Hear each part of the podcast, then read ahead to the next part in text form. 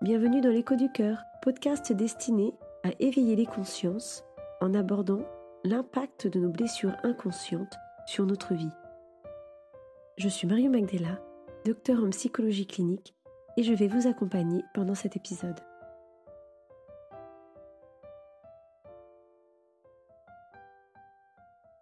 Est-ce normal qu'un praticien poursuive un acte gynécologique, comme par exemple l'introduction d'un spéculum, alors qu'une femme évoque sa douleur et que celui-ci lui dise Attendez, détendez-vous, ce sera bien pire quand vous accoucherez. De même, est-ce normal qu'une femme se sente mal à l'aise devant le comportement d'un praticien qui, lorsqu'il introduit des doigts particulièrement longs ou lorsqu'il effectue des caresses pour un examen mammaire, laisse un sentiment de dégoût profond chez celle-ci? Et enfin, est-ce normal qu'une sexologue vous invite à vous caresser ou à vous masturber devant elle, alors que vous sentez que cette situation vous met dans un inconfort et vous laisse dans un sentiment de désarroi. Autant de situations qui peuvent paraître improbables, mais qui pourtant existent. Et cela vient poser la question des violences vécues par notre corps, par notre intimité de femme, mais également la question du consentement aux soins. Et c'est ce que je voudrais aborder avec vous dans cet épisode. Pourquoi? Déjà parce que j'ai moi-même été victime d'une situation d'abus lors d'un acte obstétrical que j'ai nié pendant presque 20 ans en me persuadant que ce que j'avais vécu était normal.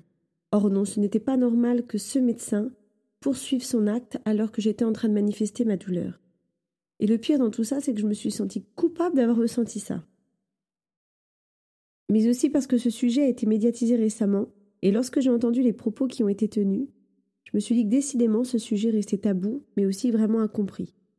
Et ce qui est intéressant, c'est que cette médiatisation a vraiment permis à ce que la parole puisse se libérer, et certaines femmes ont pu conscientiser qu'elles avaient elles-mêmes été victimes de violences gynécologiques ou obstétricales, et ce qui en ressort, c'est en général un sentiment de culpabilité. Culpabilité de ne pas avoir dit stop en raison de la sidération.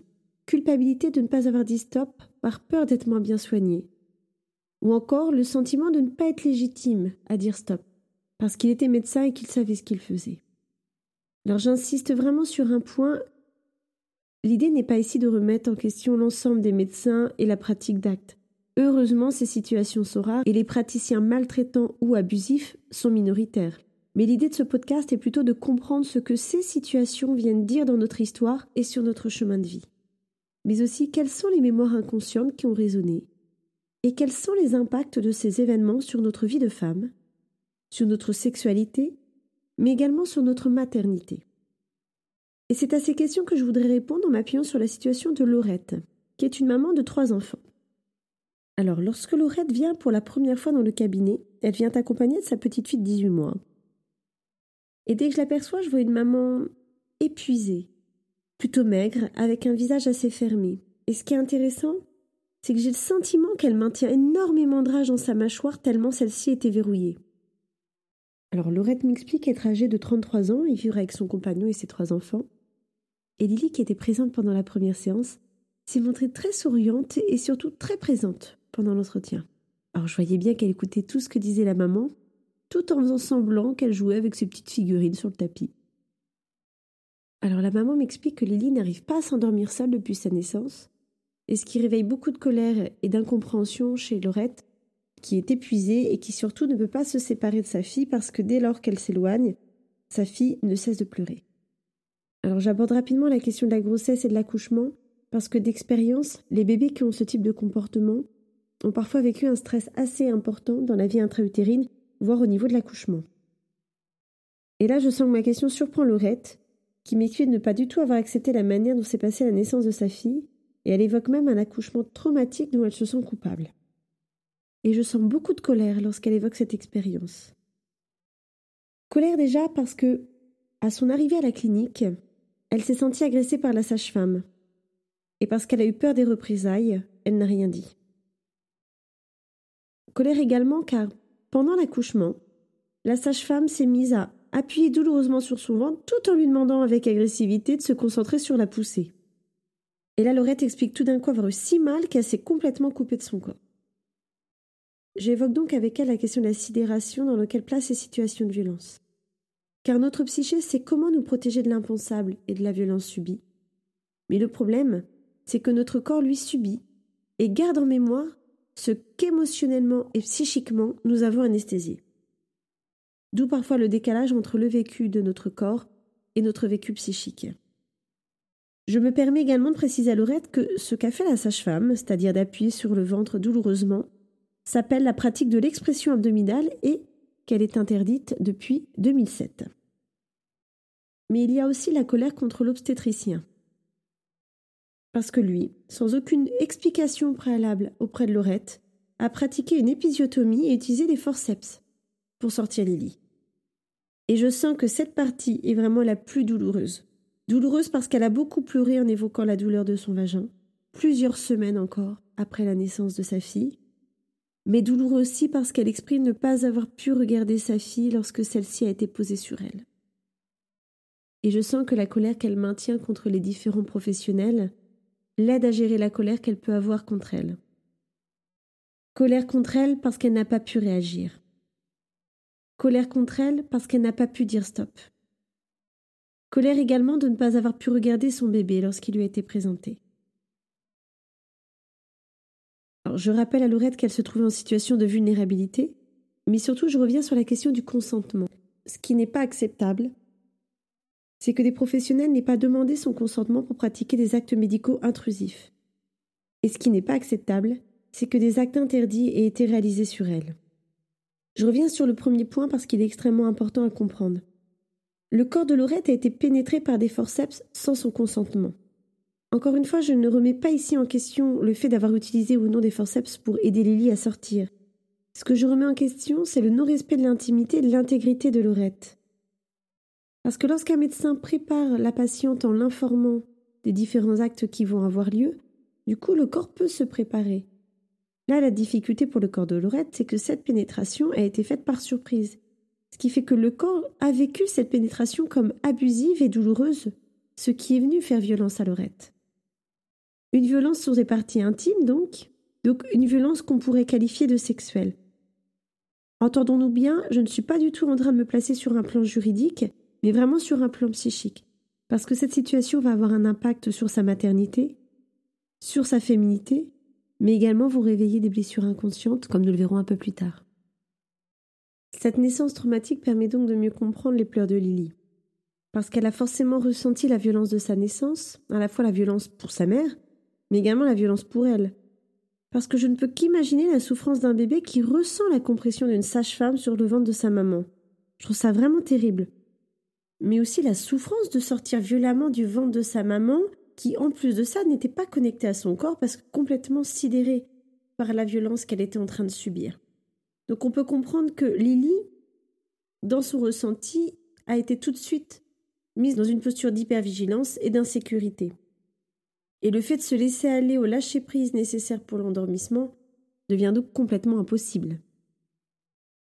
Je propose donc à Laurette d'expliquer à Lily ce qu'elle a ressenti pendant l'accouchement, pour que Laurette puisse à la fois se libérer, mais aussi pour qu'elle puisse aider Lily à se libérer de ses propres angoisses de mort. L'idée de ce partage est vraiment de permettre à Laurette et à Lily de se libérer des angoisses de mort qu'elles ont pu vivre lors de cette situation, mais aussi pour permettre à l'inconscient de Lily de libérer la mémoire traumatique de sa naissance. Alors si nous revenons sur la situation de Laurette, comment comprendre qu'elle ait vécu cela sur son chemin de vie? Nous avons donc commencé un travail thérapeutique avec Laurette pour l'aider à gérer ce traumatisme, mais également pour pouvoir comprendre ce qui s'est passé pour qu'elle vive cette situation. Et au fur et à mesure, elle s'est souvenue avoir été abusée lorsqu'elle était enfant par un ami de la famille. Et elle comprend qu'elle s'est mise systématiquement en situation d'abus avec des hommes en acceptant ce qu'elle juge aujourd'hui être inacceptable. Donc comme vous le voyez, notre inconscient nous amène toujours à rejouer des blessures tant que celles-ci ne sont pas libérées. Alors si vous aussi, comme Laurette, vous avez vécu des violences, que ce soit gynécologiques ou obstétricales, voilà ce que je vous propose de faire. Je vous propose trois exercices. Le premier, écrire, ah, toujours de manière symbolique, j'insiste, écrire une lettre au nom de votre abuseur et laisser venir en écriture automatique toutes les émotions qui vous viennent sans réfléchir. Écriture automatique pour y déposer toute votre colère et surtout, surtout le fait que vous êtes une victime L'idée n'est pas de vous enfermer dans cette posture de victime, mais c'est en reconnaissant le fait que vous ayez été victime que vous pourrez vous libérer. Et je vous propose de brûler la lettre pour montrer à votre inconscient que ça y est, je me libère de cette souffrance-là. Deuxième point, observez si cette violence résonne de manière inconsciente avec votre histoire personnelle ou celle de votre famille. Encore une fois, aucune situation n'arrive au hasard. Je ne suis pas en train de dire que vous êtes coupable d'avoir attiré une situation abusive, évidemment. Ce que je suis en train de dire, c'est que lorsque nous vivons une situation de violence ou d'abus, c'est que celle-ci résonne forcément avec notre histoire, que ce soit notre histoire personnelle ou notre histoire familiale. Donc c'est important de pouvoir aller chercher dans sa propre histoire un vécu d'abus ou une violence. Encore une fois, ce n'est pas forcément une violence sexuelle.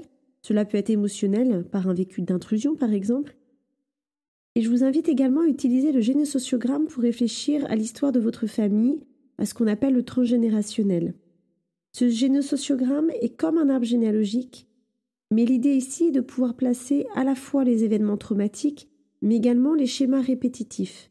On va y retrouver les situations par exemple de violence, d'inceste, d'abus sexuels, l'idée étant de pouvoir rendre à nos ancêtres ce qui appartient à nos ancêtres pour pouvoir nous libérer dans notre histoire personnelle de ces blessures qui finalement ne nous appartiennent pas. Troisième point, une lettre de pardon. Non pas parce que vous êtes coupable bien sûr, mais d'expérience, si vous êtes en colère contre vous ou si vous négociez intérieurement l'abus, c'est qu'une part de vous continue à s'en vouloir et sur un plan spirituel, de se pardonner d'avoir dû vivre cette situation pour sa propre évolution intérieure. Voilà pour ce podcast concernant les violences gynécologiques et obstétricales. J'espère sincèrement qu'il vous a aidé à mieux comprendre l'impact de ces violences sur notre vie, mais également à lever les tabous, parce que ces situations ne doivent plus être acceptables. Et n'oubliez pas qu'en vous libérant de ces mémoires traumatiques, vous aiderez aussi vos enfants et vos propres parents à se libérer de manière inconsciente sans qu'ils aient à faire ce travail. Car encore une fois, plus nous serons nombreux à nous libérer et à être en paix, et plus nous pourrons apporter de l'amour autour de nous. Encore un grand merci pour votre soutien et votre écoute. Si ce podcast vous a intéressé, n'hésitez pas à le partager, à liker et vous abonner à ma chaîne. Je vous retrouverai donc dans 15 jours avec un nouvel épisode qui portera sur l'abandon. À bientôt!